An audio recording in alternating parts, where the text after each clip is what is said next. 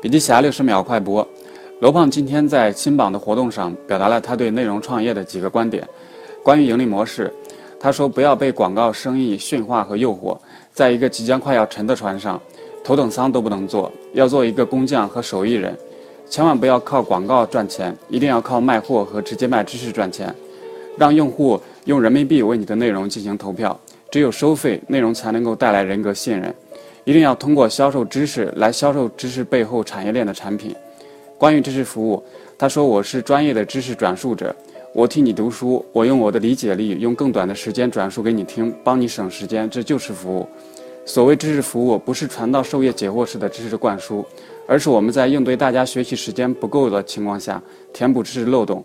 关于社群。”他说：“世界上最好的社群从来不需要去运营，社群是好产品的结果。如果哪天社群崩塌了，一定是因为产品不够好。